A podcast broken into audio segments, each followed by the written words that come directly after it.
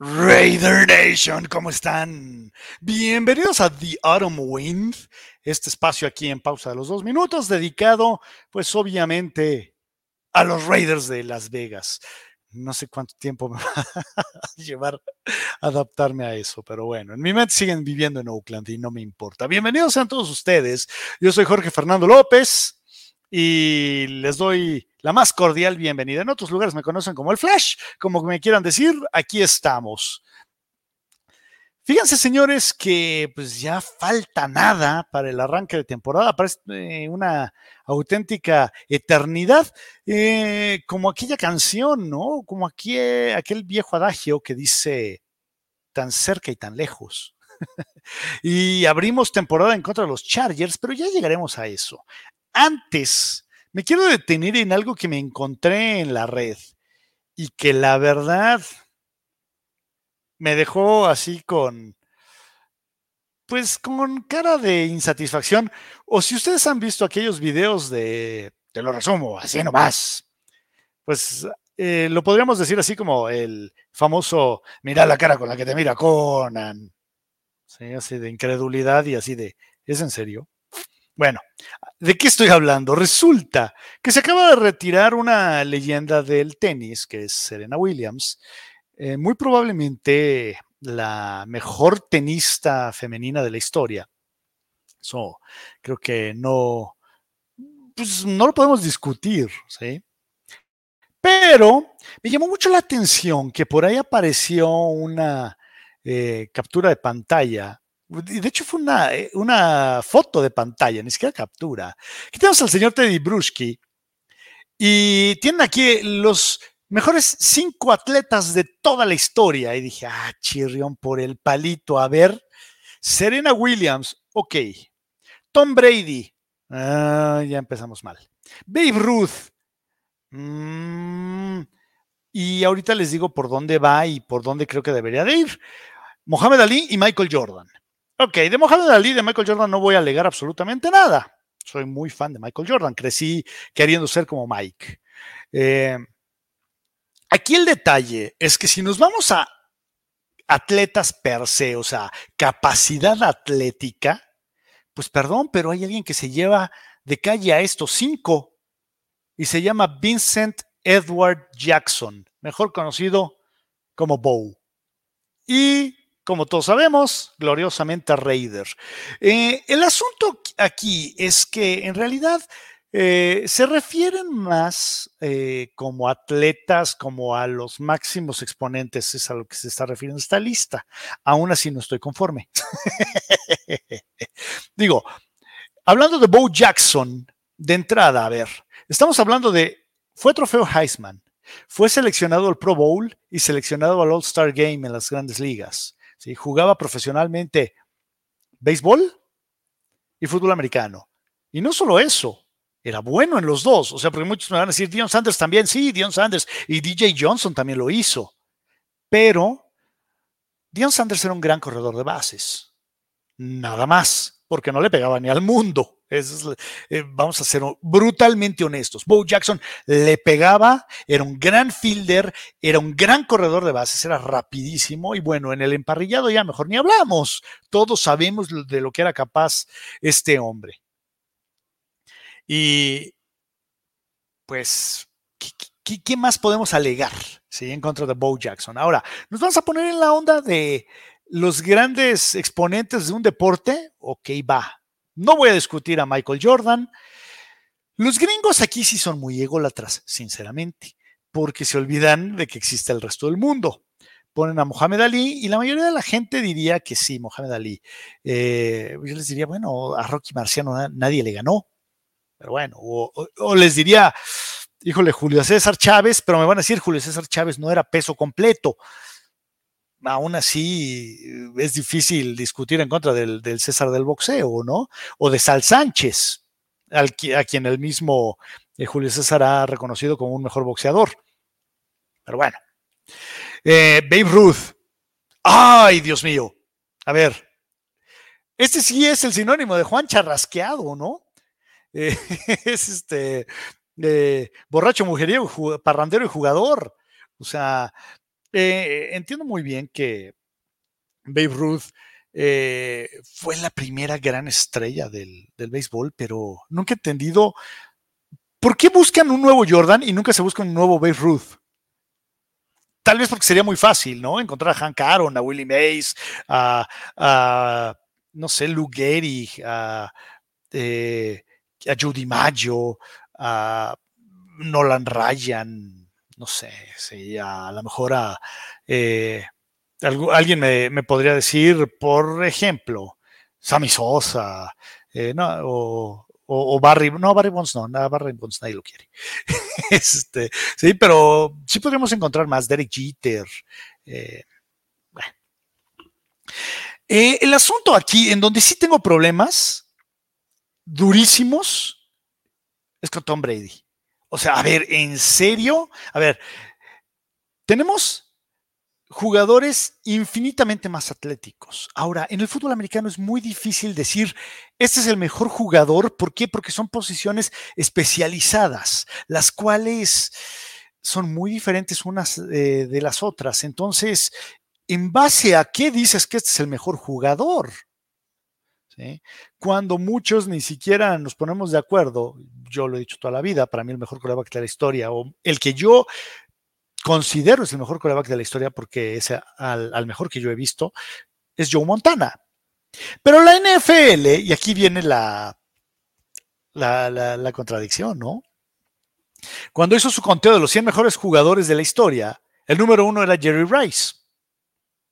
Siendo honestos, Jerry Rice y sus millones y millones y millones de marcas, híjole, se ven muy lejos de ser batidas aún el día de hoy, cuando el 89% de las jugadas son aéreas. Lo que hizo este señor era algo fuera de serie. Y, muchos dicen, pero pues tuvo a Joe Montana.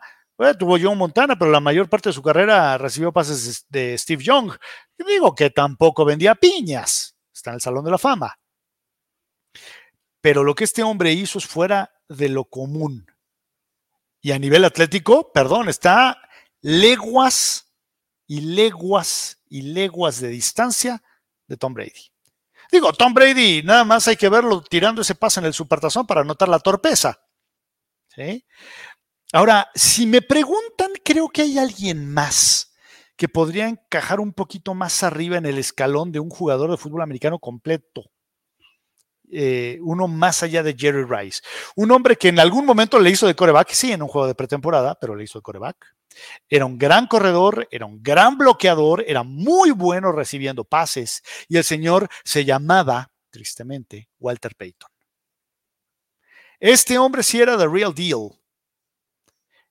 A mi gusto, el jugador ofensivo más completo de la historia. Ahora, aquí caemos una vez más en esta pues eh, complicación del fútbol americano, porque tenemos ofensivos y defensivos. Entonces, ¿cómo puedes decir que Tom Brady es el mejor eh, atleta que ha dado el fútbol americano cuando en su triste vida jugó a la defensiva?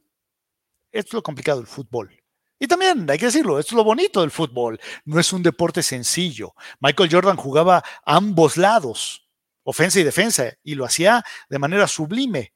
El fútbol americano hoy no se puede creo que lo más cercano a eso, pues nos tendríamos que ir en, el profesional, pues a lo mejor con Dion Sanders, y no era un gran receptor, pero era un gran esquinero. No sé, platíquenme qué, qué opinan. Me gustaría saber eh, sus comentarios. Ahora, sinceramente, eh, ¿Cómo puedes decir que Tom Brady es el mejor atleta que ha dado el fútbol americano cuando de entrada, si tú buscas en Google al papá de Tom Brady, quieres saber quién es el papá de Tom Brady, vas a encontrar esto. Chequen nomás. Ahí está el papá de Tom Brady. Le ganó dos supertazones. ¿Sí? Entonces, si hay alguien más arriba que Tom Brady, pues bueno, y tiene un padrastro aparte, que es este Nick Foles, ¿no? Entonces, o, el, o el, sí, el padrastro, digámoslo, ¿no? O el papá en segundo grado. Entonces, ¿qué podemos decirle? Ahora, también, tan atlético es Tom Brady que hay que recordar esta siguiente imagen, por Dios. Ahí está, ahí está el gran atleta. Ay, Dios mío, dejen de hacer el ridículo, por favor. Bueno, vámonos a lo que nos importa. Ahora sí, estamos ya muy cerca del juego entre Chargers y Raiders. Y aquí hay una cosa que me molesta. ¿Por qué este juego no está en prime time? Este juego tenía que estar en domingo en la noche o lunes en la noche. ¿Por qué? Porque nos regalaron un auténtico clásico en la semana 18 el año pasado. Pero ya llegaremos a eso. Una rivalidad muy añeja que viene desde la antigua, muy antigua Liga Americana. Y que de entrada tiene un factor que ya se perdió tristemente, porque hay que recordar que estos dos equipos, uno nace en Oakland, el otro nace en Los Ángeles, pero a los cinco segundos se va a vivir a San Diego. Y representaba también cierto punto la diferencia cultural entre las dos ciudades de, California. ¿sí? Los Raiders en la parte norte, San Diego albergando a los Chargers en la parte sur. Eh, tristemente con los Raiders yéndose a Las Vegas, eso se pierde. Eh, es algo que me desagrada bastante, pero ¿qué les puedo decir? Ustedes ya lo saben, se los he contado muchas veces.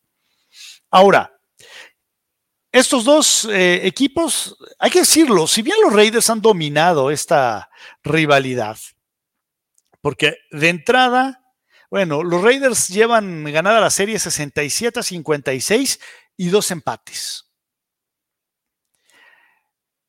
Y pues para empezar nos regalaron una de las jugadas más importantes en la historia de la liga, eh, porque de entrada tiene un impacto directo hacia el libro de reglas. 1978, 10 de septiembre, The Holy Roller.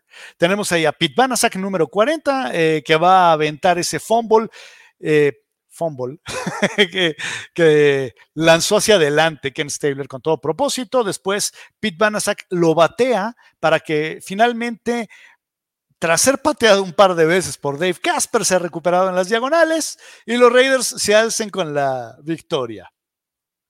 Cambia el libro de reglas. ¿De qué manera? Bueno, en, el segundo y cuarto cuarto, durante los últimos dos minutos, solo el jugador ofensivo que fomblea puede recuperar y avanzar. ¿Sí? Eh, si un jugador ofensivo recupera un fumble, eh, un fumble en esa, eh, en esa parte temporal del juego, ahí se queda. Es imposible que, eh, que, lo puedan avanzar. ¿sí? ¿Por qué? Por esta jugada. Bueno, pero la historia no termina aquí. Otra de las, de, las circunstancias más, yo, yo les diría que la más importante que nos ha presentado esta rivalidad ha sido en 1980, Raiders en contra de eh, Chargeless, así como dice ahí abajo, se llaman Chargeless, no Chargers.